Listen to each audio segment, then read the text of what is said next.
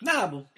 Después de un receso, bueno, los recesos que estamos teniendo por razones de fuerza mayor. Claro. Eh. Por razones de flojera, fuerza mayor y exceso de pega. eh, y otras cosas más, pero en la que nos hablaremos porque no es de su incumbencia. ¡Chan! Chan, eh, llegamos, volvemos ahora a Civil Cinema, ahora en la edición número 89, son las 2.17 del día 4 de septiembre del año 2011. Y bueno, eh, eh, hoy día hablaremos de una película que ya todavía está en cartelera, hasta donde sé. O sea, va a estar en cartelera por un buen rato. Eso calcula que esta semana pasaba los 250.000, este, este domingo pasaban los 250.000 espectadores. Bueno, entonces va nuestras felicitaciones eh, a Andrés Wood A todo su equipo. y a todo el equipo, a la protagonista Francisca Gavilán y a toda la gente que estuvo involucrada en, en pagar una deuda, en, en el fondo. Sí, básicamente eso. Eh, es pagar una deuda y problema es que la deuda es tan grande que naturalmente que la película quedó corta, digamos, pero era imposible que no quedara corta y de eso hablaremos hoy. Es de la clase de deudas que se paga a plazo. Claro, como, bueno, como ya habrán adivinado, hablaremos de eh, Violeta se fue a los cielos, de Andrés Wood. La película, eh, que es una, no vamos a decir si es una biografía, un biopic, una sucesión de ensayos, unos, o como los 32 cortos de Glenn Gould, digamos, es como hartas cosas sobre... eh, son hartas formas de aproximarse a un personaje que es realmente inabarcable. O sea, si uno se pusiera a pensar todas las cosas que quedaron fuera, que se saben, eh, relevantes de Violeta Parra, más algunas que otras que no se saben y que son igual relevantes o más todavía, esto daba para hacer una, no sé, una película de 10 horas, yo creo que aún así queda corta. Bueno, Una de hecho, incluso. de hecho hay una, hay una serie proyectada con el mismo metraje de la película, esta vez ordenado en forma cronológica, y que dura como una hora diez más. Ya, entonces, ¿no- ¿cuántos capítulos tenían? Tres, Tres capítulos de una hora. Claro. De una hora y algo ya. poquito más de, poquito más de tres horas. Ya. Ahora, a ver. Es imposible hablar, es imposible hablar de, de la película sin hacer una pequeña referencia al libro en que está basada. En realidad una referencia un poquito más que pequeña, digamos. Eh, Violeta se fue a los cielos es un libro escrito por Ángel Parra, eh, Ángel Cereceda en el fondo Ángel Cerecea Parra, hijo Claro. de Violeta Parra. hijo de Violeta Parra, que con, con, con años, experiencia y tiempo de distancia, eh, ya a una edad mayor eh, que la que murió su madre, recuerda sus días de infancia y las experiencias junto a las experiencias que vivió junto a Violeta. Y el libro mismo tiene esta estructura media parecida a la de a la de la película de Andrés Wood. Y eso me pareció, fíjate, cuando empecé a ver la película, me pareció que era bien notable. El libro está más o menos ordenado cronológicamente, pero Parra no resiste la tentación de, de, de ser como una especie de rapsoda de la vida de su vieja. Entonces, de repente se va por las ramas, empieza a hablar de otra gente, vuelve, va para adelante, se retrasa, perdonen que me demoro. De repente dice esas cosas, es como si él estuviera contando la historia o Pero- la estuviera cantando. Pero ¿cuánto de lo que está contado en el libro? Yo no lo leí, Cristian sí, por eso le pregunto. eh, ¿Cuánto de lo que está en el libro eh, está ahí porque él estuvo ahí? Es muy interesante eso. Eh, hay, hay escenas que están sacadas del libro, que, o sea, hay, hay escenas que están sacadas como de la vida de él, están trasvasijadas al libro de una forma mm, de una forma más o menos normal, es decir, como el niño que observa a la madre. Sin embargo, hay otras que hay otras que son un poco de novela, hay otras que son de suposiciones, hay, hay conclusiones que el viejo saca sobre la base de, de, de cosas que él, eh, eh, de cosas que él mismo en su vida ha aprendido después. Ya. Te pregunto esto porque la eh, Andrés Wood, en entrevistas que ha hecho, que he leído por ahí, creo el de Clínico, otra que le hizo eh, Villagrán en, en Off the Record, él contaba que, eh, tengo entendido que en realidad Wood, eh, él tenía la idea de hacer una, una película sobre Violeta desde hace mucho tiempo. Mm. Y que la... Desde los días de Machuca. Claro, y que resulta que se encontró con el libro de Ángel Parra y el libro le dio básicamente el empujón o la pista creativa para decir, ya, ya tengo, ya se le armó la película en la cabeza, a Wood más o menos se le armó la idea de cómo podía ser Y ojo, esta biografía. que el libro era una serie que iba a ser Raúl Ruiz. Ah, la idea de adaptar el libro. eh, hubo una época, a ver, antes de que Raúl Ruiz se virara, como en el. 2008 creo fue. Claro, como en el 2008 más o menos, de, de Chile, de, después de la muerte de su madre, eh, hubo hartas cosas que se discutieron y que estuvieron volando. Ya. Un trabajo sobre Gabriela Mistral, Mistral eh, una adaptación de Martín Rivas y la serie de Violeta.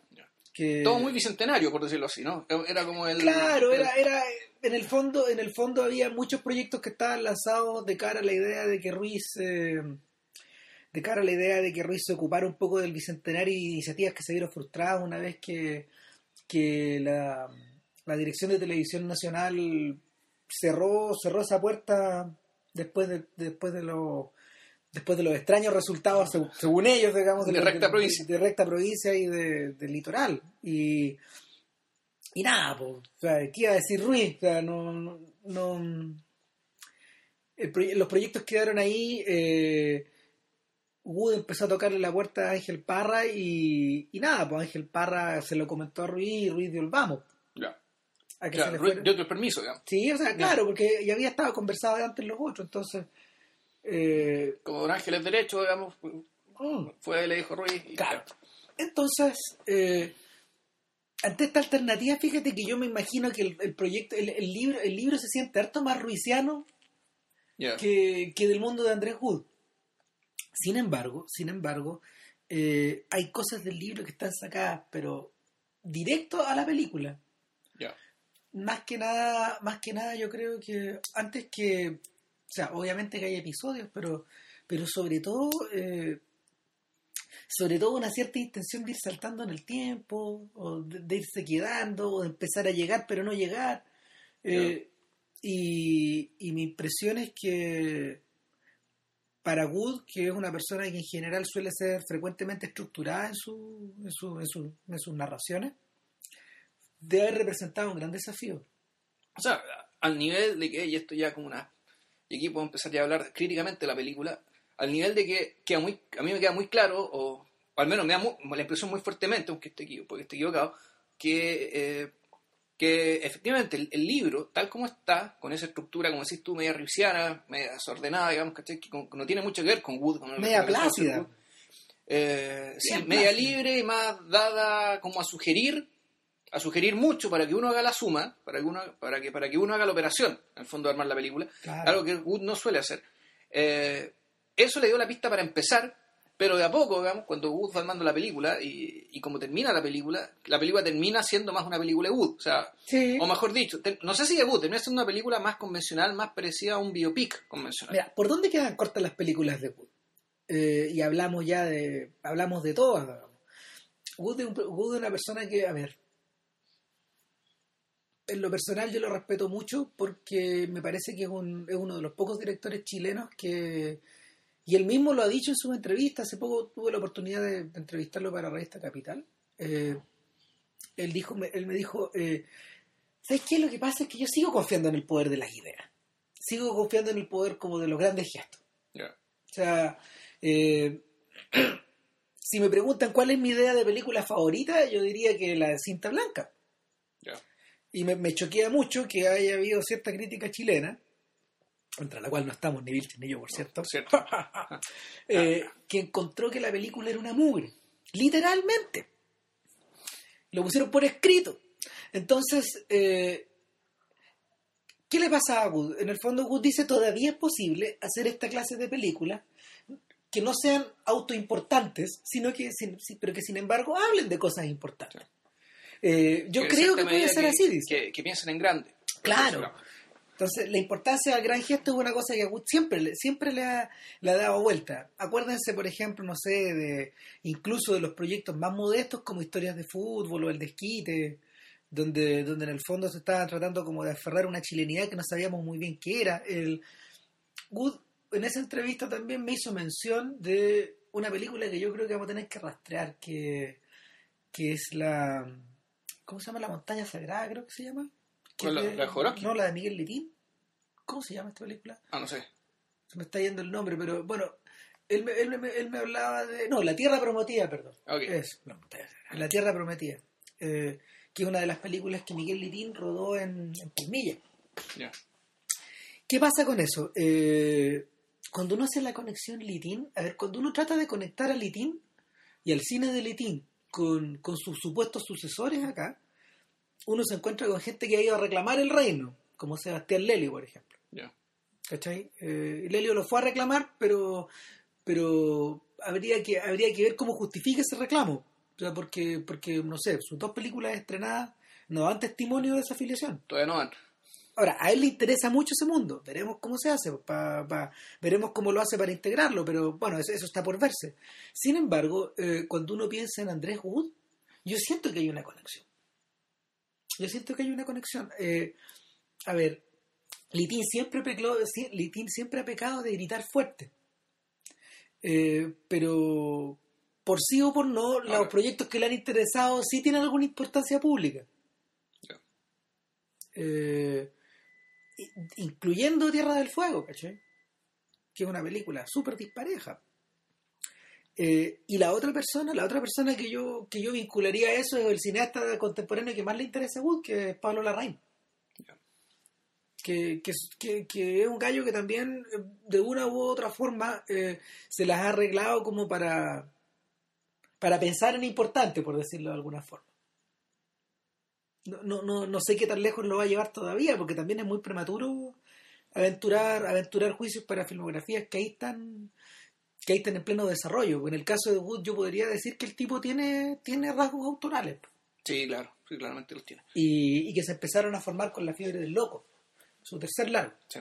O sea, ahí empieza, ahí empieza el Wood que conocemos ahora, el Wood de, el Wood de Machuca, el Wood que, el Wood que se enfrentó a la incompresión con la buena vida, por ejemplo.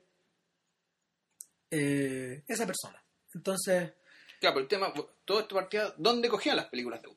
bueno, las películas de Wood, las películas de Wood siempre cojean. Perdón, me llegué a ahogar. no, las películas de Wood siempre cojean porque, o sea, suelen cojear, no siempre cojean. Las peli- cuando, cuando cojean las películas de Wood, suelen cojear porque siempre va muy apegado al, va muy apegado al guion, va muy apegado a la, a la estructura, va muy apegado al que viene después. De hecho, el reclamo no es mío, el reclamo lo hicieron los británicos. Cuando Machuca se estrenó allá en, en el 2004 o 2005, creo, eh, la, la crítica del Guardian, eh, y, y- y hubo una crítica como del, creo que del Village Voice también, eh, que se quejaba amargamente de, de que, de que esta película era interesante pero muy esquemática. De que uno podía adivinar las vueltas y las idas del- de la trama. Fíjate, a mí no me pasó eso con Machuca. Sí me pasó con La Buena Vida, donde más que adivinarla, se me hizo demasiado evidente el núcleo de la resolución de las tres historias al mismo Claro. tiempo. Que, que me pareció, no, ¿sabes qué? Esto no da. O sea, esto... El ángulo- eh, esta forma de resolver eh, esta forma de resolver tan con tanta sincronía digamos historias de la hist- hist- historia de la vida real digamos que funcionan en una ciudad imperfecta en una vida imperfecta en un mundo imperfecto eh, con, con los tiempos imperfectos me, me parecía que rompía un poco lo que la, rompía lo que la película estaba mostrando Claro, piensen un poco, perdón, piensen un poco en la estructura que tiene Misterios de Lisboa, si es que ya la vieron, o cuando la vean. Eh, en Misterios de Lisboa las historias se desarrollan con una atención, con una atención sobre los, sobre los hechos bastante bastante totalizante, bastante decimonónica, está todo Sí. como bien ordenado, la gente expresa sus sentimientos, expresa lo que ellos quieren decir de una forma bien redonda. Pero una vez que eso se acaba, empieza otra cosa empieza otra cosa y los tipos se van. claro empieza otra cosa y Y no y- necesariamente su historia se resuelve. No, y, puede, y, no, y no solo otra cosa, cualquier cosa. O sea, eh, Exacto. La, la estructura estaba, digamos, para que esto sea en realidad un- una, una caja de sorpresas, un laberinto, digamos, o algo, básicamente donde uno como espectador se enfrenta en realidad a la incertidumbre. Puta, da lo mismo lo que siga, sabemos que va a seguir de una forma ordenada, de una forma completa, de una forma Claro. compleja, de una forma redonda. Sabemos el cómo, pero no el qué. Claro. Claro. Y yo creo que eso es lo que separa, de hecho, a Raúl Ruiz y a su, a su manera de estructurar las historias de prácticamente, no sé, el 80 o 90% de los cineastas chilenos. No, bueno, de los cineastas del mundo, digamos, que básicamente la pelea de Ruiz era, era con el concepto esto de contar historias dentro de un formato comercial típico, esperable, con cierta estructura, con los tres tercios típicos, digamos, de los que solemos hablar tanto, que a Ruiz le, le cargaba, era una cosa que para él era una camisa, una camisa de fuerza, una jaula, que, eh, que claro, puede, puede ordenar a cierta gente desordenada o puede hacer que alguien no muy talentoso parezca talentoso por el hecho de contar la historia de acuerdo a cierto, a cierto esquema. Ahora, Pero para una inteligencia libre como él, naturalmente que eso no le sirve. Un- para alguien que tiene tantas cosas que decir, tantas cosas que pensar, tantos puentes que tirar, eh, a Ruiz naturalmente que, como que, que esta- que- que las formas convencionales de contar historias no le servían. Ahora, Wood, Wood eh, él asume una condición súper rara dentro del, dentro del mundo audiovisual chileno. Él es una especie de cineasta bisagra. Eh, es una especie de cineasta bisagra bien preocupado por esta estructura y sin embargo lo que hay antes es el desastre pero si te por, mucho- por- por muchos, por muchos lados es, es el hacer agua y lo que viene después es una generación también de, de cineastas que buscan la desestructura de una forma parecida a la de Ruiz pero que no están tan preocupados de que las historias les queden No. tan bien armadas Bueno, yo creo que y, para bien de ellos Yo creo que la, la primera película autoral, por, por decir de alguna manera autoral, yo no creo que sea tan así, yo creo que en realidad la primera película autoral es historia de fútbol, pero por otras razones. Pero claro, en, términos como de, de ya de película mayor, de mayor de ambición, sí, La Fiebre del Loco es una película que también, eh, que también está fallada, creo yo, digamos, desde mi perspectiva, por un tema precisamente de no dominio de la forma. Es decir, por, un, por, por eh, no ser capaz de sostener, sostener un tono coherente, digamos, eh, sostener un, tono coherente que dejen claro qué es lo que estás viendo. A ver, Y eso me parece tiene que ver con que, eh, con que en la gestación de la película eh, se dieron cuenta de que esta película iba para un lado, pero después se fue para otro. Es decir, en principio parecía ser una, una comedia picaresca costumbrista, digamos. Bueno, e- el guion original ¿Mm? es una comedia picaresca costumbre, el, el original original, el Claro. previo al que, vi- el que vimos. Es lo que vimos. Y después la cosa terminó convirtiéndose en una, en- claro, en, un, en una tremenda metáfora, digamos, del país frente a la crisis económica. Claro, en ese momento cuando se estrenó, todos le hacían, todos, en boca de todos estaba la pregunta de, bueno, a ver, lo que vamos a ver es una versión cinematográfica de las teleseries de Sabatini, por O sea, ejemplo. claro, que de la fiera, bueno, ¿Por qué? O sea, a ver, parece ridículo que uno lo plantee de esa forma, pero recuerden que en esa época esos recuerdos estaban frescos. De que la narrativa del país, que, a ver, que la narrativa ficcional del país estaba un poco dominada por esta idea de TVN de ir saltando de región en región para contar su historia. O sea, más que, más que, más que el salto geográfico, yo creo que la, la lógica que estaba detrás era la lógica del mundo cerrado.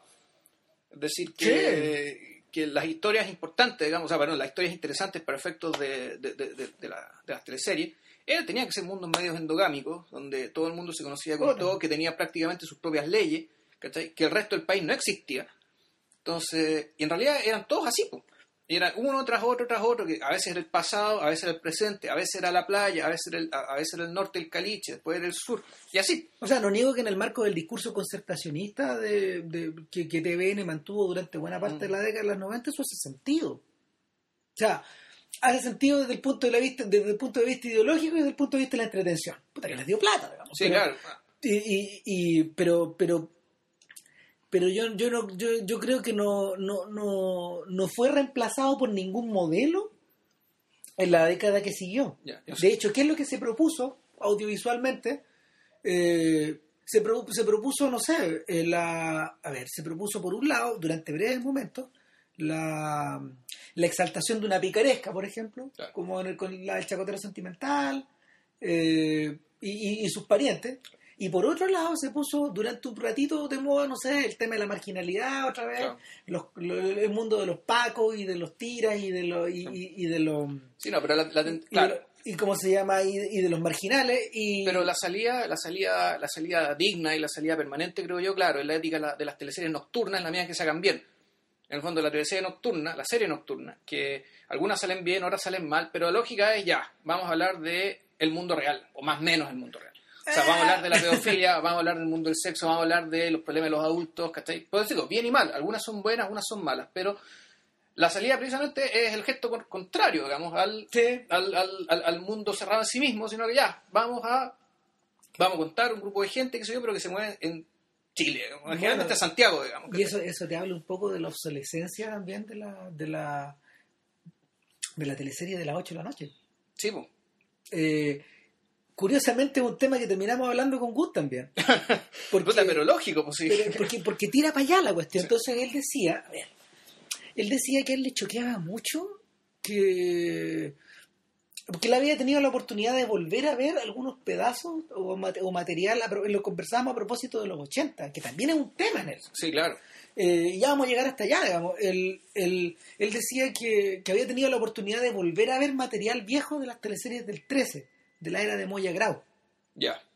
Y pucha, es que ahí eh, es que mm, si hubiera que buscar un pariente de Moya Grau, está más cerca de Ruiz que de las otras cosas, digamos. Ya. ¿Por qué? Porque en el fondo rescata un Chile antiguo, rescata un Chile de conversa, rescata un Chile de, de mm, no sé, de cultura, de cultura, de cultura unificada. Claro. Probablemente, probablemente más circunscrita, más pequeña, menos, menos, O sea, más provinciano. más provinciana. Probablemente, entre comillas, más inocente. Mm, O más no lo era. digamos, entre comillas, pero sí algo de eso. Ahora, lo que le llamaba la atención a al comparar el material audiovisual que se genera en los canales versus esas otras cosas es que él decía, pucha, es que hay una gran diferencia acá, porque esas cosas viejas tenían puesta en escena. Ya. Y tiene toda la razón. Cuando tú veis los títeres, no sé, o la madrastra, todas esas cosas, hay puesta en escena ahí. ¿cachai? Hay desarrollo de la escena, la cámara se mueve bien, el... Ahora, pero ojo, ahí hay, ahí hay otro problema. O sea, hay que pensar, no sé, aquí es una tesis. Cuando el mercado cinematográfico está deprimido y cuando la expresión cinematográfica nacional está deprimida, es Ah. naturalmente mucho ese talento y esas inquietudes, ¿cachai? Se fueron para la tele. Obviamente. ¿Cachai? O sea, que básicamente ahí el- la tele, la ficción de la tele, era un vehículo de era un vehículo de muchas cosas que no podían expresarse de otra manera. Pero Me muchísimas cosas, muchísimas cosas. O sea, en la- cambio, me imagino que ahora el trabajo está mucho más dividido, por tanto, Claro. quienes quieran hacerse estas cosas se van por un medio y quienes quieran hacer esta otra se van O por sea, otro. digamos. no me fue bien. La, la- la protagonista que volvía, la de Claudia de Girolamo, que volvía en los títeres, era una exiliada. Sí, ¿Qué estamos con cosas? Entonces, o el bienvenido hermano Andes, que yo también todas esas cosas, todas esas cosas. Entonces, el, bueno, vol- vol- volviendo, volviendo a engarzar con Good, eh, el, la, tira- la, la tira- la tiranía, la tiranía de la historia cerrada, la tiranía de la historia ordenada, es algo que se le ha hecho, se le hizo un poco pesado, yo creo, en la medida que en la medida de que él mismo se obligaba a contar como historias que estuvieran ordenadas, que estuvieran cerradas, que, cuyas ideas cuyas ideas no solo, por ejemplo, como en el caso de Machuca, que es un filme de época, estuvieran limitadas estos en colores que él estaba re- retratando, sino que se estiraran hacia adelante. Ustedes se acuerdan que la, la cantidad, de, la cantidad de discusión que hubo eh, en su momento a nivel editorial en los diarios acerca del tema de la igualdad y la desigualdad en Machuca. Eh, sí, no. No, a ver. eh, Y ese finalmente ese es el tema de la película. O sea, lo que, lo que pasa a Machuca, Machuca lo que hizo, y creo yo, digamos, en mi perspectiva particular, es que durante años la gran tragedia del 73 era una tragedia de la izquierda. Básicamente, ¿en qué consistía el 73? El 73 fue el inicio de la masacre de una proporción, o sea, la masacre física, digamos, de Sí. una cantidad de personas que pertenecían a un sector Y a una generación. y el ocultamiento de sus ideas y el cercenamiento de, de- un- el cercenamiento de ideas, de convivencia, de diálogo, digamos, que en el que básicamente las víctimas fueron un sector político. Entonces, fuera la, la tragedia del 73 era la tragedia de la izquierda, digamos, de quienes la sufrieron, y la tragedia moral de todos los demás que no hicieron nada. Claro. Por, eh, es, es medio parecido es medio parecido cuando uno por ejemplo compara la compara la ocupación francesa con la ocupación francesa porque mucha gente cayó Claro. y nadie dijo nunca nada, nada dijo nada. y no hubo acuerdo nacional después para ponerse para para para para para lavar esa suciedad digamos y esta, esa- Claro, y la terminaron pagando los colaboracionistas, en el fondo. Que a ellos les cayó todo el rigor de la ley. le- Les cayó el rigor de la ley, las vendetas, las venganzas, la- las humillaciones públicas, los escarnios, los rap- las rapas de pelo, digamos, los fusilamientos, de todo. Pero era mucho más que eso. Claro Ahora, que sí. mi punto eh, mi punto es que eh, es yo, yo así entendía el tema 73 y por eso es que era siempre tan era tan polémico, tan, eh, era tan polémico, tan jodido, Tan tanto- recursivo. tanto dolor, tanto dolor involucrado, tanta mala conciencia tratando de callar el asunto. claro Pero la gracia es que Machuca lo que hace es abre otra dimensión a esto. La dimensión que abre Machuca eh, es que en realidad la verdadera tragedia no es tanto que hayan matado o que haya, que haya sido eliminado un sector político o por que cierto que es una tragedia es una pero tragedia, pero otra tragedia más todavía y, y que, que no decir que es peor o no, pero es una tragedia de la que hay que hacerse cargo también, que es la tragedia, eh, la- la fue la tragedia, perdón, eh, a partir de lo que cuenta Machuca, lo que se genera es básicamente el olvido del tópico de la igualdad. O sea, la discusión sobre la igualdad, el problema de la la igualdad, a, par- a partir del golpe queda prohibido, desaparece. Y allá, y, y no es tanto el tema de que, que mataron, mataron gente, claro, y, fue terrible todo lo que se quiera, pero lo que el, el efecto digamos, que genera la película Machuca fue precisamente este. Fue como si, y esto es discutible o no, pero sí, como si en realidad el golpe sirvió para que de este tema no se hablara, hasta pasados ciertos años, en serio al menos. Ahora, se habló en serio, pues no sé, no sé si se ha visto mucho en serio respecto al tema de la igualdad, o sea, mal que mal todavía estamos con lo, todavía está la educación para hace tres meses. Eh, precisamente por eso mismo. por, la, ¿Por qué? Porque, la porque al menos la educación tal como está no sirve para, eh, para generar más igualdad y si es una, supuesta- una, promesa, una promesa implícita, digamos, que- Bueno. de, lo que un Estado debería hacer digamos, a la hora de educar. Bajo esa promesa, bajo esa promesa, o sea, perdón, perdón, bajo, bajo esa premisa que dice JP acá, eh, es que uno puede entender las razones de por qué eh, Andrés Wood hizo la, la buena vida. Claro. O sea, porque producto de esa desigualdad se produce una serie de condiciones que provocan un malestar más profundo Claro. y que no se solucionan. Claro, la buena vida, si uno, si uno ve las historias, sobre todo la historia del carabinero, Claro. tú te das cuenta aquí, aquí hay un problema con clarinetista. la- el clarinetista, claro, aquí hay un problema respecto de las promesas no cumplidas de la concertación. O sea, de, de qué es lo que se pudo y lo que se pudo y no se pudo hacer durante la concertación y qué va a pasar a futuro. Claro, es Ahora, a mí me parece que la película, en el fondo, es concertacionista, dando a entender de que las cosas que no se han cumplido se van a terminar cumpliendo. Es decir, por ejemplo, el carabinero, eh, este el carabinero clarinetista, el clarinetista en realidad, era un cabro de las orquestas juveniles del lago, que fue descubierto, digamos, que en, una- en alguna de las orquestas juveniles del sur de Chile, o de, de de diversas partes de Chile, Que era tan mapuche, talentoso. ¿no? creo que no era mapuche, era de Chihuayante o de algún, de algún, de algún pueblo del, del sur. Y claro, él era tan talentoso que se ganó una beca Alemania, a Alemania, él vuelve y se encuentra sin pega. no hay nada. Entonces, el, el, el- el tema, y volvemos al tema de la promesa no cumplida, es decir, claro, se, se, se gasta plata en cultura, se fomenta la cultura, se rescata talento, eh, gracias al esfuerzo del Estado para que los muchachos puedan da- llevar una vida mejor de la que podían esperar allá. so, Eh, Y- Pero resulta que a la hora de los que hubo, digamos, va, va a Alemania, se educa, se forma, tiene, vuelve con otra visión del mundo, de su propio país, pero cuando llega la hora, digamos, de volver a Chile e instalarse y vivir, vivir materialmente, pues, eh, resulta que no puede.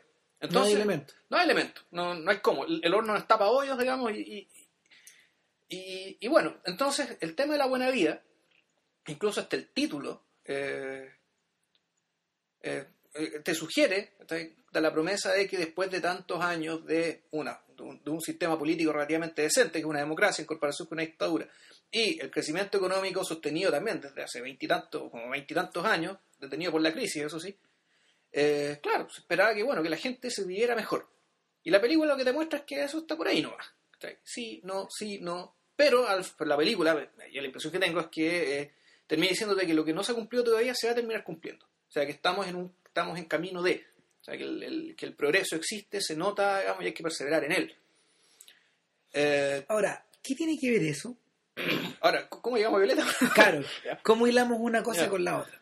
A mí me llama la atención, fíjate que Violeta, Violeta se fue a los cielos, se ha estrenado en un momento tan particular. Wood no lo eligió.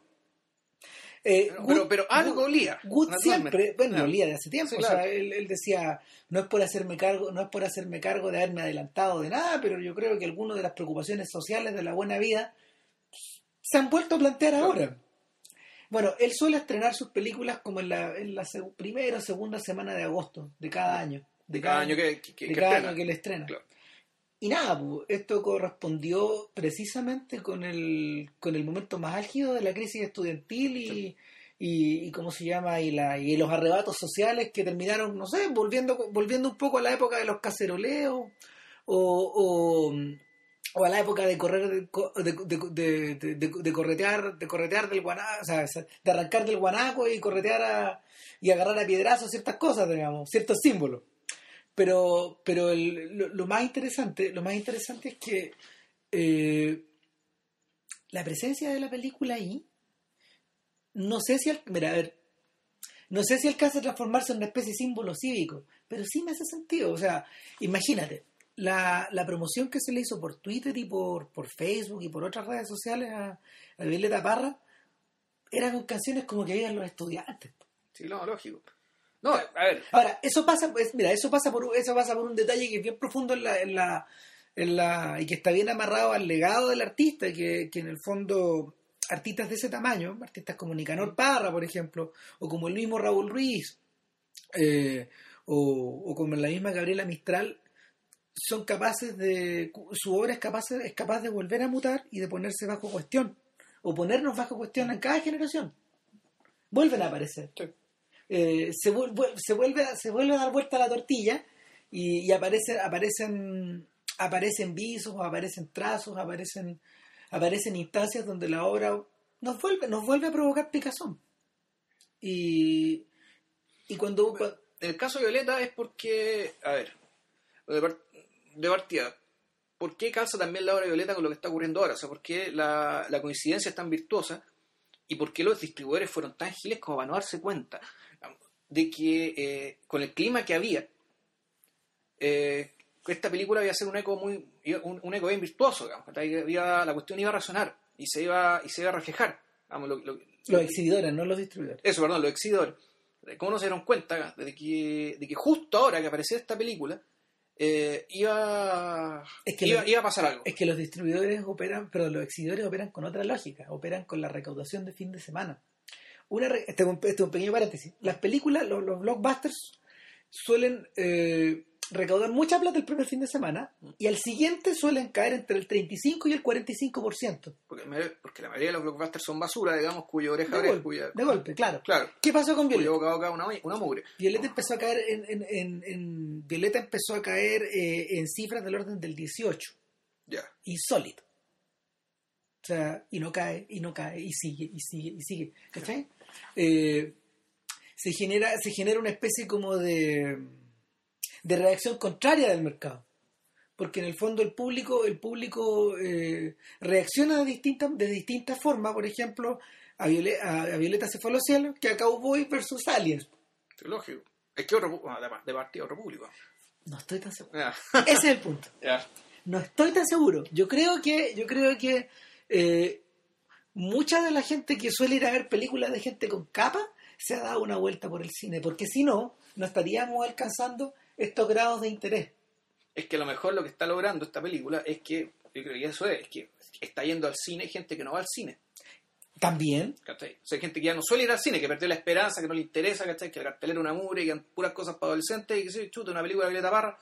Vamos, después de 30 años, después de 15 años, gente que vuelve al cine. Yo imagino que yo- cuando yo fui a ver la película, al menos yo la fui a ver con público, no sé tú, y Mm, había, había mucha gente mayor. Mucha gente mayor. Harto cabros joven también, pero mucha gente mayor. O sea, el gran por- el porcentaje, digamos, era, era gente bastante mayor que por lo demás lo pasó muy bien y para mí fue bien, eh, bien decidor. Y no, y muy decidor, digamos, ¿cachai? Ver la, de- ver la película en público y ver cómo reaccionaba la gente ante ella. Y, y fue que sí, dije, yo la ver el fin de semana que se estrenó, creo. Eh, y dije, esta cuestión la ir bien. o sea, esto levanta preguntas sí. porque, ac- acerca de por qué, por ejemplo, no hay una biografía de Gabriela Mistral como se debe, por ejemplo. O una Pablo Neruda. o una de Pablo Neruda o una biografía o una biografía mm, una biografía de Arturo Prat que, que no esté que no esté cruzada por el patrioterismo que tenía. Esmeralda 1879 ¿cachai? Algo que indague en la persona Eh, Es que el tema es que, bueno, ahí es distinto, porque a lo mejor la persona de Brad no era tan interesante.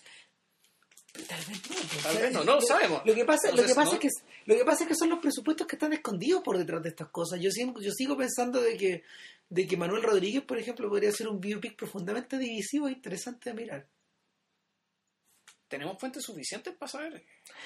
Es que finalmente, a ver, finalmente no son, finalmente la las fuentes no son tan importantes. Recuerda que los gringos recuerda que los gringos suelen utilizar y aquí podemos entrar derecho al terreno de por qué se hacen las biopics. Claro.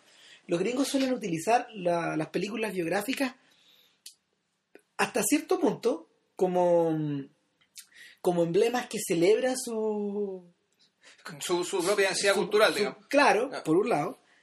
Por otro lado, como un, como un como un elemento que sirve para dar a conocer a estos personajes a un público más amplio. Y, sobre todo más joven. Y más joven. el tema.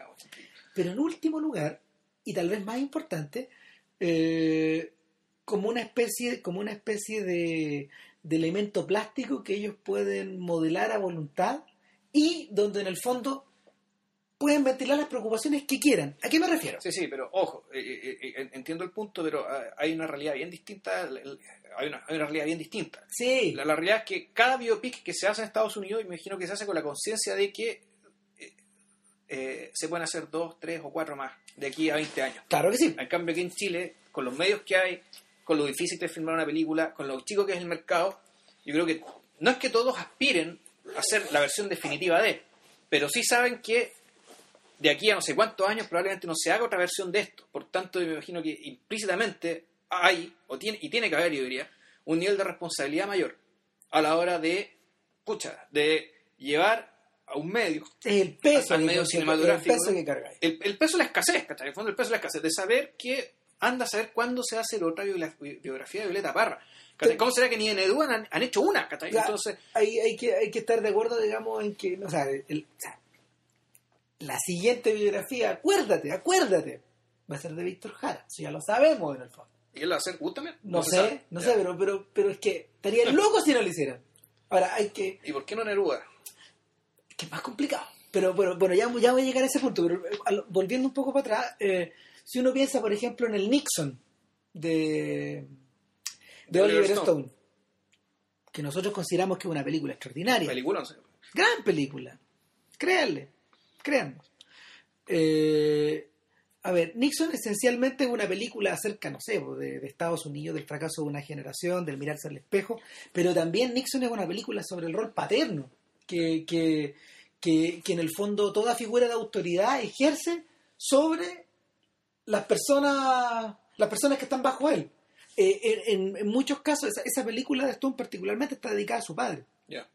Y, y hay muchos elementos del, del- del viejo Stone volcados sobre el personaje de, de- de Nixon. Ahora, esos no son tan importantes, pero la relación, la relación de la relación de paternidad que se establece en la película, no sé si los que la vieron, por ejemplo, se acordarán este momento en que en que en que Nixon se baja de su limusina camino a la Casa Blanca en el memorial de, el memorial de Lincoln y se encuentra rodeado de jóvenes. Sí.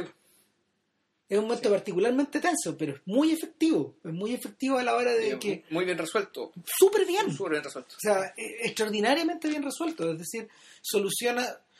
A ver. El, el dilema, el dilema que está ahí en cuestión es la. Es, es más o menos parecido al que, al que Piñera, por ejemplo, podría haber tenido ayer en la cita con los estudiantes. De verdad, porque en el fondo están cara a cara. Sí, pero no. Sí, pero no. Pero, Porque porque están, están al- al- al- en torno a una mesa, una instancia formal. Claro. Sí, la gracia es Eh, que en el fondo aquí se encontraron, en cierto sentido, Nixon está desnudo ante estos cabros. Está como en un... Es como haberse encontrado en la calle y, y- y le empiezan a, a- a hablar, a increpar, a discutir. Y la cuestión queda también resuelta porque tú ves que Nixon está desarmado por el hecho de que en realidad está solo. Como, Está solo con los cabros, digamos, en una instancia hablando en, un- en un, foro cívico eh, espon- espontáneo.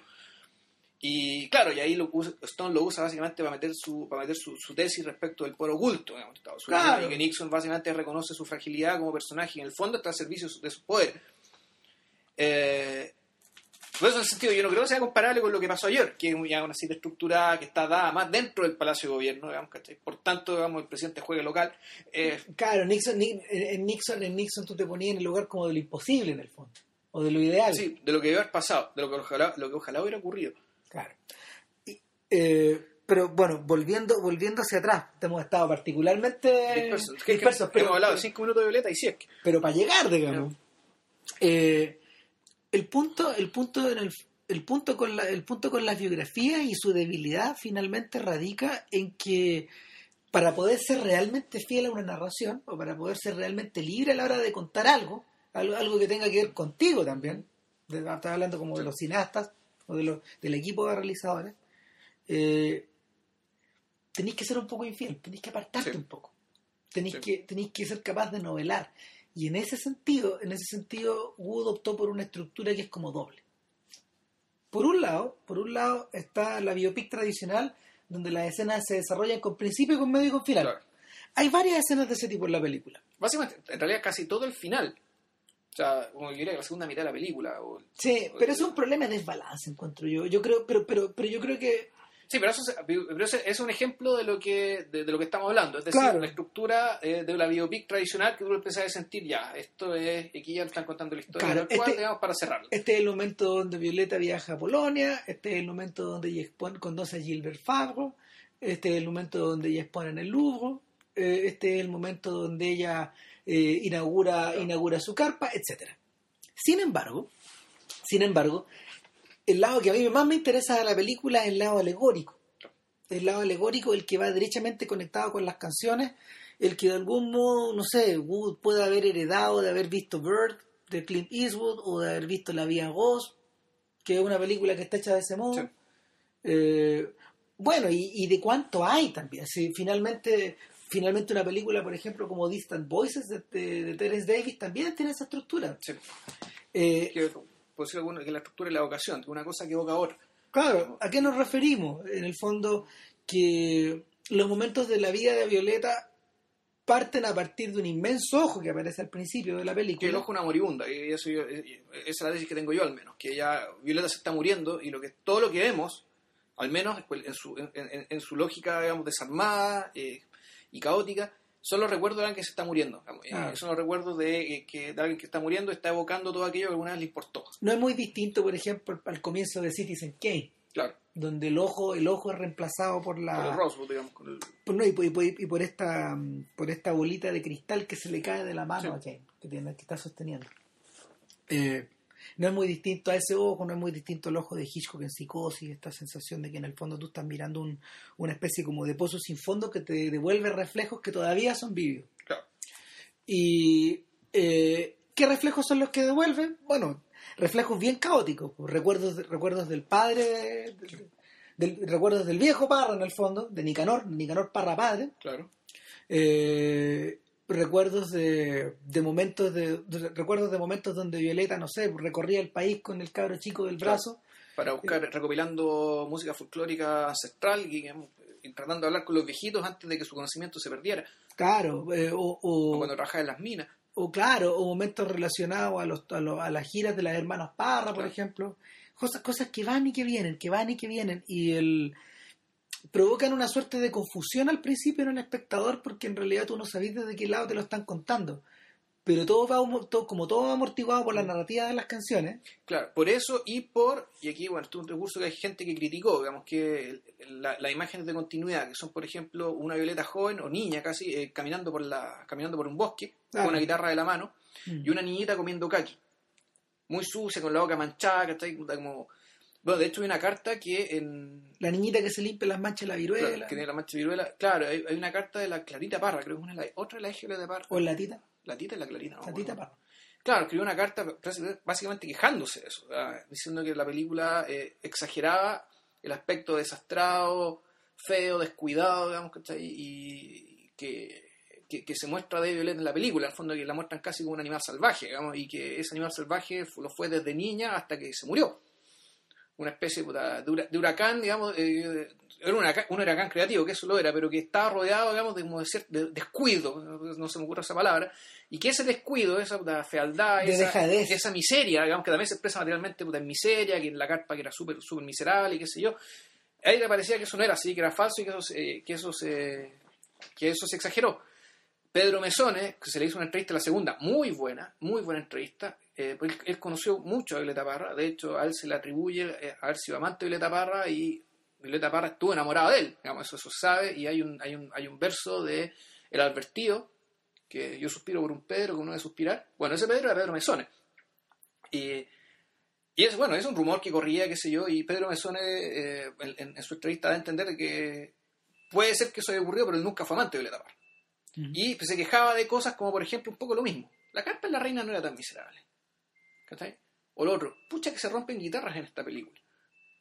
Eh, Era, son, y, eran percepciones, eh, era- era- eran percepciones de alguien que al parecer también, el, hay ciertas cosas que se, que se extremaron en términos como del, de la violencia, por decir violencia, puta, hay harta violencia en la película, ¿no? pero una violencia que viene de, de- de dentro de la misma Violeta. Sí. Y que, eh, bueno, hay gente que la está criticando, pero otra parte, Ángel Parra quedó muy contento con, con la película.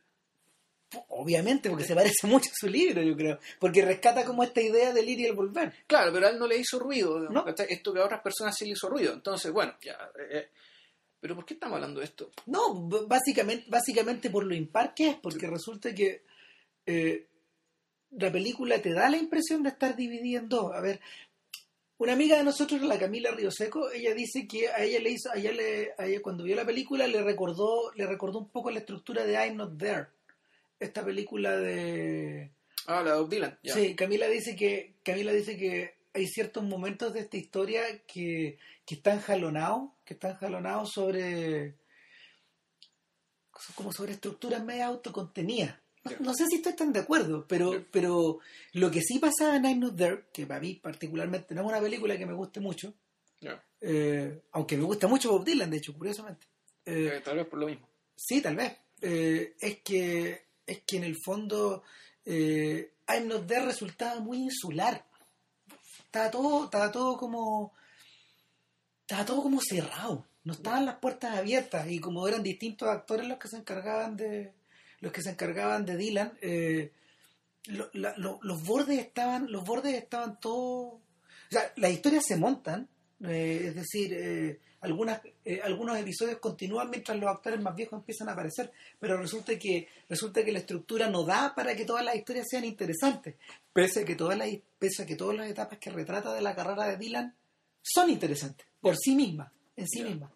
Entonces, eh, el, el problema con Violeta es medio parecido. Yo diría que tiene un, yo diría que tiene unos descuadres, unos, unos, des- o sea, una- unos problemas de montaje o de, de- del fluir, usando el mismo material y, y repartido en distintas escenas, yo creo que habría estado mejor, mejor porcionado.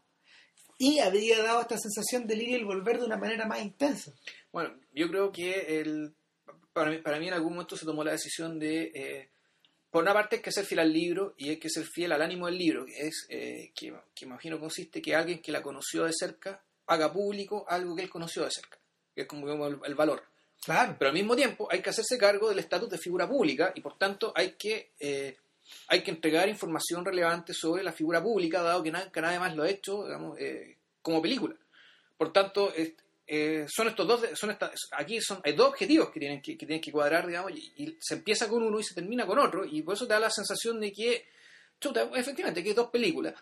Y, y también, concuerdo contigo en que el- el- el- el- la intención de satisfacer la necesidad de dar información sobre esta figura pública no es tan queda, queda desmedrada respecto a lo anterior, respecto digamos del de, respecto del otro, digamos, de- del ir y poner, del, evo- del- del evocar, de, de armar el personaje a partir de, de las canciones y las ideas y las experiencias que están detrás de las canciones. Eh, Que si toda la película hubiera sido así, hubiera sido una película mucho mejor, creo yo, pero tal, eh, no habría no habría satisfacido digamos, el, el requerimiento de hacerse cargo de la biografía de esta figura pública digamos, por primera vez para el cine. Ahora, si uno tuviera que pensar en la película acerca de qué se trata o cuál es, cuál es dramáticamente el hilo conductor de este problema, el hilo conductor de los problemas que, que destapa, eh, pues yo pienso en varios. Mira, hay, hay uno que tiene que ver, hay uno que tiene que ver eh, Para mí la pregunta es, ¿para qué se hizo esta película? Y no tanto para que haya una película de Violeta Parra. Eso que bueno, ya, obviamente eso es una razón media obvia, pero en realidad, ¿para qué se hizo? ¿Qué es lo que está detrás de todo el metraje que hay en la película? A ver, yo creo que en ese sentido la película es un poco culpable y hay gente también que lo ha señalado de extremar un poco el peso que la relación de Fabre tuvo en la vida de Violeta Parra. Ya. Porque tuvo más, hartas más. Hubo más, hubo más, harta Se más. casó dos veces, de hecho. Claro, o sea, el señor Cerecea no sale en la película. Claro, El segundo marido sale un poquitito. ya. El que- Lucho Arce, claro. Claro. Eh, y el...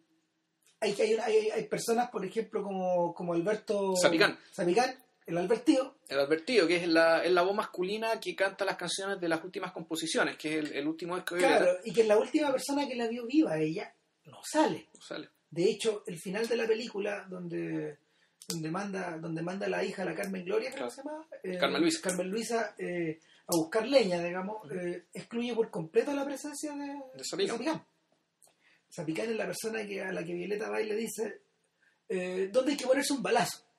O como, Ya. Claro, eso fue Ya. creo que lo último que le, preguntó, algo así como, ¿dónde hay que ponerse un balazo para que quede bien? Y le dicen la 100, po. Ya. Lo tenés que poner así, como que... le- Bueno, y el, el punto es que, no sé, en lo personal yo pienso que está demasiado inclinada para ese lado. Ahora, me parece que está bien, eh, porque, porque algunos de los propósitos emocionales de la película, y que funcionan muy bien, pasan por esta sensación de que la mujer pierde el control, de que en el fondo el, el volcán que arde por dentro, el volcán personal, Que es el punto. el volcán personal que, arde, que, que arde, que, arde por- que va por dentro y que arde por dentro es tan grande que finalmente eh, se refleja en dos frases que, que a mí se me han quedado marcadas, digamos. Es el momento cuando es el momento cuando Fabre vuelve de Bolivia y ella lo confronta en la noche y le dice, me partiste en dos. Me quebraste. Me hiciste pedazos. Y, el- y la otra es una cosa que le dice a Carmen Luisa, donde, donde, donde en el fondo le advierte, me estoy quedando callada. Claro. O sea, Me estoy quedando sin voz. Otra parte que le dice a Fabre también, se me, se me cansó el cuerpo. Esa es una expresión, una expresión que me suena como bien de campo, ¿cachai? que, es como, que son, son, estas palabras, son estas combinaciones de, de- de palabras que nosotros no ocupamos, ya no. ya no se ocupan, ¿cachai? y que en algún momento se ocuparon y lo declaran de esa manera. En realidad se me cansó el cuerpo quiere decir envejecí. Sí, claro. ¿cachai? Ahora, no envejecí de vejez natural, sino que envejecí por el hecho de ser Violeta Parra, digamos, ella no lo dice, ya no lo dice, pero en realidad es eso. La película yo la entiendo y el- la motivación de hacerla, o de hacerla de esta manera, es que Wood, Wood y yo creo en cierto sentido eh, Ángel Parra también, ¿qué es lo que sabemos? Sabemos que hay una señora que se llama Violeta Parra que le regaló a este país un patrimonio musical de cientos y cientos de canciones, de las cuales hay unas 20 que son obras maestras que, son canciones, digamos, irredarguibles, digamos, que son, que son verdaderas maravillas en términos musicales, de letra y tal vez más incluso. Y sucede que lo que sabemos es que está esta obra, y, pero la persona se sabe muy poco. Ahora, ¿qué es lo que hay que saber a esta persona? Uno, para que alguien sea capaz de eh, generar semejante cantidad de genialidad, eh, bueno, tiene que ser alguien eh, que podríamos, yo podría, se podría decir que es un artista total. Y la película se encarga de mostrarnos que su talento, eh, su talento eh, no solo musical, artístico, era algo que realmente le desbordaba por, por muchos canales expresivos. Ahí está el tema de la, De las el, el arpilleras. tema de la arpillera, el tema, bueno, del- Las del- de, décimas. las letras, claro, o sea, su, su, su, su calidad como, como, como poeta, como, como poetisa. Y que, su vocación política. eh, y bueno, y fíjate que un- una cosa que me llamó la atención de la película era que yo no sabía, por ejemplo, que ella era mitad mapuche, o sea, que su madre era mapuche, y que ella, en su, a la hora de referirse a su propio arte y, y referirse a otras cosas también, eh, expresaba cierta concepción mágica del mundo que, eh, que nosotros no tenemos. Y que ella sí decía, por ejemplo, que la, gui- la guitarra estaba llena de pajaritos. Que, o sea, vinculando cosas que dentro de nuestra forma racional de ver, las, de, de ver los objetos y de ver el mundo, nosotros no tenemos. Ella sí la tenía como parte probablemente de, de- de- su herencia mapuche. Mira, hay, hay un par de personajes del libro de, de Ángel Parra que femeninos que son particularmente importantes en ese sentido y que a mí también me aclararon, la perdí. Eh, uno de ellos, una de ellas es la es la abuela de Lucho Arce, una viejita que, que sacó que sacó a Violeta de la órbita de las canciones españolas Ya. eh, pro franquistas, para su desgracia, que ella solía cantar, pero cuando se dio cuenta se amargó mucho. Uh, Y que en su juventud, digamos, cuando, cuando, cuando ella cantaba esas cosas con las hermanas, esas cosas medias azarzueladas, cosas que no quedaron grabadas finalmente, eh, la presencia de esta viejita fue muy importante en la vida de ella. No me acuerdo el nombre de la señora. Pero, pero ella era la que sabía muchas canciones, muchos versos, muchas... claro. El tesoro, el tesoro campesino chileno. Claro. o sea, Y la otra señora era una señora que vivía, que vivía eh, alojada en unas, en unas casitas que la mamá de Violeta Parra tenía en su terreno, en la parte de atrás de su terreno. Y una de esas señoras era una señora que hacía remedio para, la- para, las, para las mujeres. O sea, para era- la y- mujer que era hortera, Y partera, que, era. ya, y que era, que era partera y que obviamente era hortera. Ya. O sea, porque esas dos cosas iban de la Era mano. lo mismo. Claro, entonces, esa otra señora también era, es muy importante, y esa señora sale en la película, de hecho, en un papel muy chiquitito. Ya. Pero, pero esas dos personas, con es- esa- esas dos personas representaban para Ángel Parra un puente a un mundo que su mamá descubrió. Ya. Y que él, eh, con el correr de los años, él se ha ido dando cuenta de cuán profundo fue esa influencia. Ya. Y nada, pues, el, la, eso, estaba, eso está bastante reflejado, yo creo que en dos de las secuencias más bonitas de la película, eh, cuando llegan a cuando llegan donde este caballero que está callado porque había hecho una promesa de no volver a Uh, cantar. sí. Eh, y sabía muchas canciones, pero no, no, sabe que no, no las puedo cantar. Claro, y, y ahí, claro, ¿por qué? Porque a él se le había muerto un, un nieto. Entonces, y eran canciones, muchas de ellas canciones de angelitos, de, de canto lo de canto lo divino, dedicadas a angelitos, y ahí, claro, se hace el, el nexo con la propia hija que se le muere a Violeta Parra mientras ella estaba en Polonia. Y se hace el nexo con largo viaje, ojo. Claro. Ah, porque bueno. el plano es igual. Sí, bueno. Pero bueno, eh, en forma paralela, en forma paralela. Bueno, la otra eh, gran escena de la película. la otra gran escena de la película es la del comienzo. Esta Violeta Parra que está subiendo y bajando cerro, Mm. con el cabro chico de cuesta, eh, con, una, con una máquina para grabar también, está re pesada, y, y tú tienes dos sensaciones. Una que están perdidos, Claro. están súper perdidos. Están en un cerro que es perfectamente igual al del cerro al lado, Ah, y ¿dónde- cerro que está ¿Y dónde vive este caballero? No sé, pues vamos a ir a buscarlo. Sí, claro. Eh, y, y hay un momento en que la Violeta se acuesta en el suelo. Y el cabro chico también, pero ella se hace como la dormida, entonces el niño como que la remueve y la remueve y la remueve y parece que la mamá está muerta. Eso hace, eso hace referencia a una a una costumbre que tenía la vieja donde, que asustaba mucho a Ángel Parra, de que, que ella le decía, y me voy a morir, me voy a morir, me muero, me muero, me muero, y se cae. Se caía y, y- y el cabro chico la movía, la movía, mamá, mamá. Y ahí despertaba. Claro. Y Bueno. el, bueno, el, La película está cargada de escenas memorables, pensando que, bueno, cuando pelea con Gilbert Fabre en París, eh, finge un desmayo. Claro. pero ya lo finge para manipularlo, para manipular al, al amante que se le está yendo, al pololo que se le está yendo. pero Fabre no vuelve. Y, y Fabre no- y- y muy pueril, además. Y eso es como también bien, eh, no sé, pues, muy decidor de una personalidad, ¿cachai? De, Claro. una- de un, un caudal De una- narrativo tremendo, de un un- arrebato, de una persona genial, pero que al mismo tiempo caen estas cosas, digamos, o sea, fingir que se desmaya digamos, para, llamar la atención. Claro. Eh, a mí eh, las escenas que me... Que, volviendo, ah, pero, pero, pero, perdón, ya. Y, y la, la última, eh, la, la conexión que eso tiene, fíjate, es que cuando está Violeta acostada en el suelo, a mí me da la impresión de que, bueno, se genera como la primera gran metáfora de la película, y es la idea de, es la idea de la, es la idea de Violeta convertida en tierra, Ah, ¿cachai? Anclada como a, anclada a Chile, digamos. Claro. Es la Violeta convertida en país.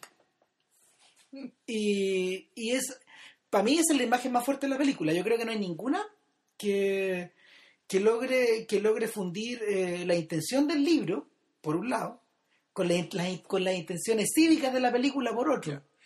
Bueno, eh, es una crítica que se puede hacer a la película. Las intenciones cívicas están bien cercenadas. Es decir, Sí, se dice muy poco, se dice realmente muy poco de del Chile, cómo era Chile en la época en que Violeta Parra. Porque, bueno, Violeta Parra no vivió en la época, vivió, como, vivió 50 años. Entonces, naturalmente que el país cambió. Atravesó, un- atravesó al menos un par de, atravesó al menos un par de, de generaciones. Sí, claro, y hay cambios, cambios políticos, digamos, pero la situación social no no, no cambió, no, no cambió gra- gran cosa. O sea, Chile para el año 73, cuando ganó digamos, Chile seguía siendo un país paupérrimo, realmente muy pobre.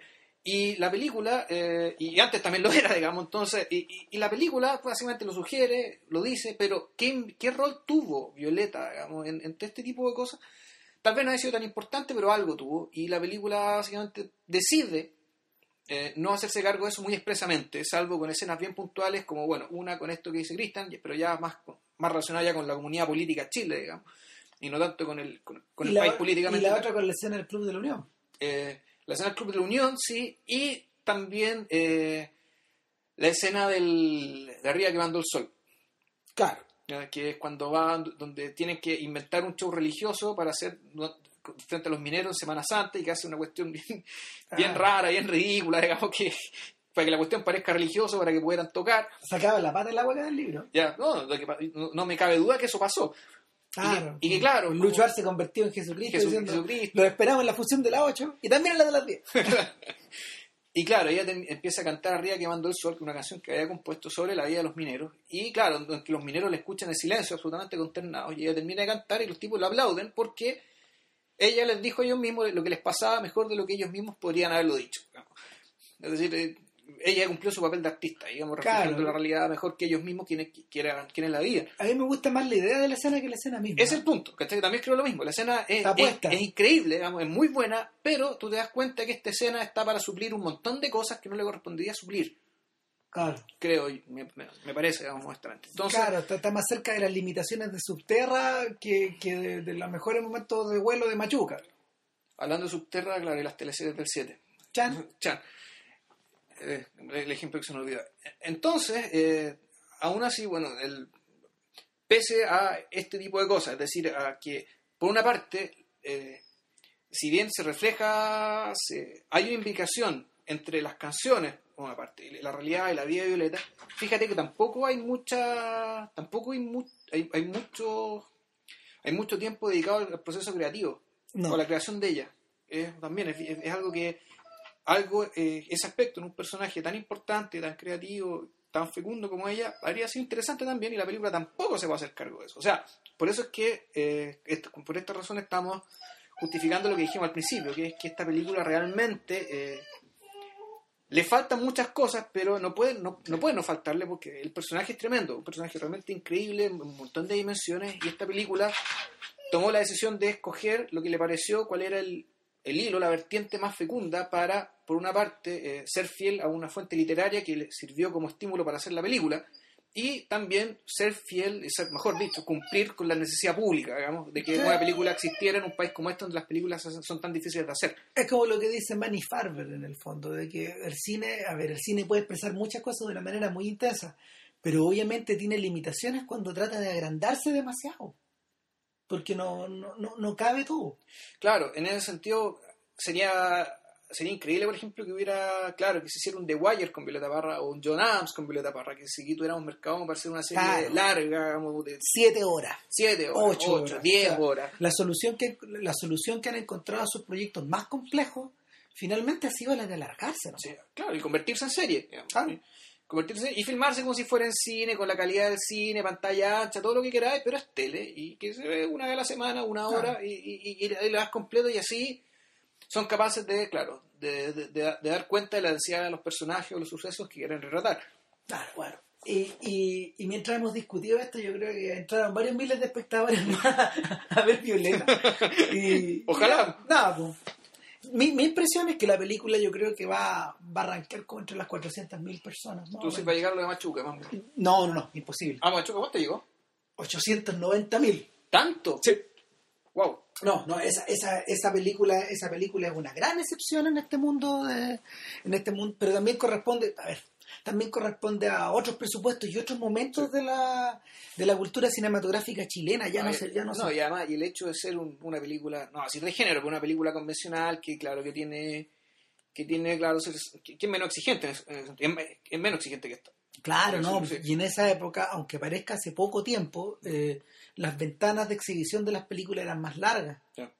Eh, ¿A cuánto puede aspirar una película estos días? Una buena película puede aspirar a tres meses y medio, con suerte.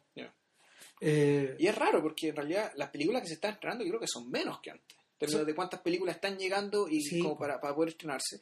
Hay más salas y sin embargo hay más repetición. hay más repetición. Bueno, yo creo que antes de cerrar deberíamos contar lo que pasó con esta película para quienes no lo sepan. Eh, los, exhibidores eh, le pusieron límite a Andrew Wood para esta película en, en 17 películas, en 17 copias. 17 copias. Chan, muy Después. Wood, negoció la película que se dio, quedó en 21. Y eh, cuando la película empezó a ir bien, tuvieron que pedir más copias.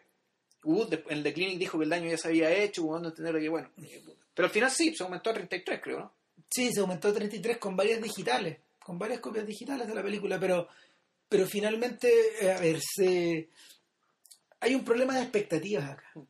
Si uno observa la, si uno observa la recaudación total de, de las películas chilenas, yo creo que, yo creo que Violeta sola va a recaudar probablemente el doble de lo que todas las películas chilenas recaudaron el año pasado Ah, mira, ya. sola. Y no estamos hablando de una gran recaudación, por eso digo No. 400.000 personas, por ejemplo. eh, en, en- el, el año pasado en Chile creo que el total de espectadores de películas chilenas anduvo cerca de los 220.000. Un desastre. Es un gran desastre, un tremendo desastre, una, una, un- es un tremendo problema finalmente. Y, y el, El punto es que el mercado no está siendo capaz de generar productos que, que reflejen esa misma, Pero- que reflejen ese mismo interés público. Pero, pero, bueno, es que bueno, ahí está, ahí está el punto. Las películas son malas, son tan ajenas. Yo creo que no, de hecho las películas mejoraron los, con los Pero no, últimos la- años. o sea, la generación actual de cineastas chilenos probablemente es la mejor preparada en términos temáticos y técnicos jamás. Sí, claro, y se está, y se está, y también se está de, a- de a poco, y hace, no tampoco, se está su- se está resolviendo el problema que durante años jodía mucho, digamos, que era el tema, el tema de, los guiones, digamos, que los guiones están mejores, las películas están No, mejores escritas, ¿cachai? es que los directores son mejores. Sí, el, claro. el punto, el punto es que no hay una conexión, no hay una conexión eh, de los intereses que los directores tienen, que son súper atendibles y que, y que y- y a mi gusto eh, personal tan cada vez más interesante. Pero resulta que yo no represento el, el grueso de la, el, el O- grueso del público. O este el otro problema, que el cual se quejan, que es que, que a, la, a la gente que le, le falta plata para vender la película. ¿Cachai? Que, que eso también uno podría decir, bueno, si, no, tal vez no es, que, no es que el defecto venga en la película, sino que en realidad si tuviera una cantidad de plata razonable para poder venderla y competir con los otros que también venden películas, bueno, a lo mejor le iría mejor. No sé Es- cuál es- mejor, Es verdad, Pero- pero también hay un tema con, hay, hay un tema con la hay un tema con la con las temáticas y las historias que se eligen. Yo creo que yo creo que el cine chileno está bien volcado sobre la intimidad, las películas que vienen, las películas que vienen para adelante probablemente con la excepción del año del tigre de Sebastián Lelio eh, y probablemente y esto más a largo plazo con esta película del no que quiere hacer que quiere hacer Pablo Larraín no a mí no me a mí no me no me cómo se llama no, no, no me adelantan grandes recaudaciones tampoco. O sea por ahí por ahí yo veo que hay una por ahí yo veo que hay una especie de divorcio. Eh, por otro lado seamos justos la- las películas de temas importantes o de temas interesantes también están escaseando en la cartelera. Sí, la gente tiene que conformarse con refritos de Woody Allen que, que pasan por, por cine arte, siendo que que tampoco son películas de temas importantes. Es decir, No, una Woody Allen. es pura autocongratulación Sí, finalmente. O sea, bien, no sé, yo fui a ver Medianoche en París, me podría haber ido, digamos. O sea, pero, pero el... Debiste hacerlo. O sea, sí, pero bueno. Pero el, el punto es que, el punto es que eh, Pero es que por lo mismo, si tú, si tú decís, bueno, si el cine extranjero no está ocupando ese, ese nicho, ¿por qué, ¿Por qué- por qué no puede ocupar el cine chileno? ¿Y por qué el cine chileno va a entrar a competir, digamos, en la lógica de los géneros, digamos, ¿cachai? de lo que ya está recontra copado? Entonces tú decís, si, si que se está generando un nicho temático y que está coincidiendo con ser un nicho nacional, ¿cachai? Si se pudiera vender mejor, digamos, si se pudiera decir, bueno, aparte de toda la basura que está, está esto, ya, por casualidad es chileno además. Mm. Podría irle mejor, tal vez. ¿no será que el secreto está en hacer la serie? hacer bien la serie. Bueno, ahí- bueno, ahí- entonces entramos en el tema con la tele. O sea, ¿qué margen, qué, cuánto, cuánto te da la tele pública? Está complicado Está eso, jodido. está. Ahora tendría que ser ya subir a la, a la, a la, a la- a la- subir a la liga HBO en el fondo. Bueno, ¿y Ya. cuál es la apuesta de la raíz? Sí, claro, ahí está. O sea, Ah. eh, Prófugo, hasta donde entiendo yo, es una película que transcurre en todo Chile. Ah, interesante. ¿Cachai? Utiliza la, utiliza la, mm, uti- utiliza la, el hilo conductor de la PDI, que son estos gallos que van persiguiendo a estos, a estos malos, eh, para, para hacer un raid por todo el país. Es decir, eh, La pedí trepa, trepa por Chile. claro, pero la, la- geografía, claro, la geografía, la geografía que ocupa en este caso eh, el Raín es súper distinta a la, a la que ocupaban sus películas para el cine, que suelen ser espacios claustrofóbicos. Sí. Ahora no, pues ahora la cosa se abre. Interesante. No sé, es súper interesante. Está ahí tirado. Bueno, yo creo que ya. Eh, Pucha, que hablamos de Pucha, que hablamos de cualquier cosa que no fuera Veleta, no, si hablamos de Veleta también. Sí. Eh, de todas formas, a quienes no la han visto, eh, recomendamos mucho que la vayan a ver. eh, porque, bueno, uno por el personaje, dos porque la película es una, una muy buena película, más allá de la- la- la- las falencias que nosotros detectamos, pero, pero la raya para la suma, porque, o sea, la, la, la, la- la Claro, experiencia no hay por- general es no una gran perderse. Sí, no, es una muy buena película, eh, No. muy ilustrativa, muy interesante. Eh, y, y además, no sé, el- hay un tema de justicia acá. O sea, en realidad nosotros si la película hubiera sido mala, igual hablamos de ella porque Violeta Sí. Parra es algo tan potente, ¿cachai? realmente es el... Yo creo que dentro de lo que yo llamo el genio de Chile, en el fondo, o sea, con la, la playa de gente genial que ha salido a este país, el Violeta Parra está en el centro del canon, probablemente junto con Neruda, ¿sí? en términos ya como de, de peso cósmico, digamos, de, de irradiación hacia el mundo. Claro. Eh, genios de Chile todavía quedan, digamos, vivos. En realidad creo que a uno. Tiene 97, viejo. No, quedan dos, entonces. ¿Cuál es el otro? Eh, Jorge González. Ah, Yo creo que Jorge. González también es otro intelecto que otro intelecto chileno que, claro, que, que, que irradia para afuera, digamos, que todavía, ¿cachai? Sí. To- to- todavía tiene eco. Porque se nos murió Bolaño, se murió Ruiz, ¿cachai? Bueno, y así. Ojalá salgan más, eso sí. Está difícil, pero... Oye, ¿de qué hablamos la otra semana? No, ya sabemos. Vamos a hablar de eh, Daisies, Margarita. Una Oh, película ¿verdad? checa de la... Vera Chitilova. Vera Chitilova, una película de 1966. que ya hablaremos de ella. Bájensela. Eh, bájenla. Bájensela intertanto. Ok, bueno, cuídense y que estén bien. Chau. Chao.